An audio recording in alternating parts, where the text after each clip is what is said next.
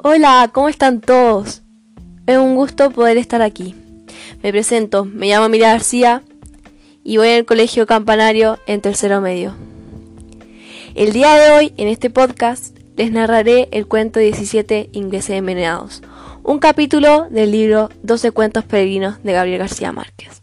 Acompáñenme para saber más. Bueno, para comenzar, este capítulo trata de una señora llamada Prudencia la cual va de camino a Italia desde el Caribe en barco.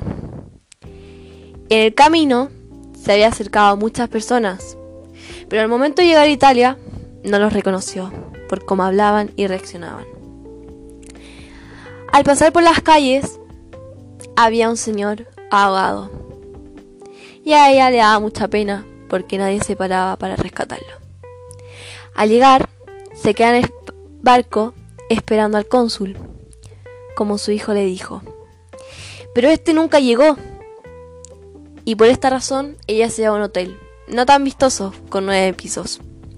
En el tercero habían unos ingleses, mejor dicho, unos 17 ingleses. Pero a Prudencia no le agradaron.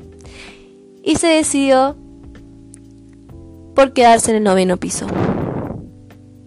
La razón por la que ella viaja a Italia es para conocer al Papa, ya que su esposo murió hace un tiempo y era lo que él quería.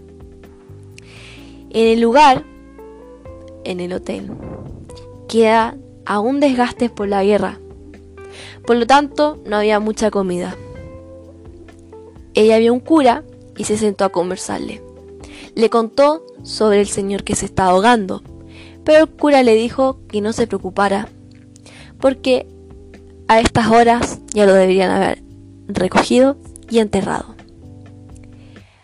Al final llega al punto a lo que ella iba, para lo que iba a conversar con el pap, con el cura. Quería preguntarle si sería muy difícil conocer al papa. Él le dijo que no, que el papa daba audiencias. Al escuchar eso, ella se levanta y recorre las calles de Italia, dándose cuenta que realmente no le gustaba y que quería irse luego. Al volver al hotel, había un gran escándalo. Demasiadas ambulancias. Ella se preguntó, ¿qué pasó aquí? ¿Por qué hay tantas ambulancias? Habían todas esas ambulancias porque los 17 ingleses habían muerto. ¿Por qué murieron? Porque fueron envenenados por una sopa de ostras. Prudencia, muy feliz de no haberse quedado en el tercer piso, decide irse al cuarto para descansar de esta horrible ciudad y devolverse a su casa.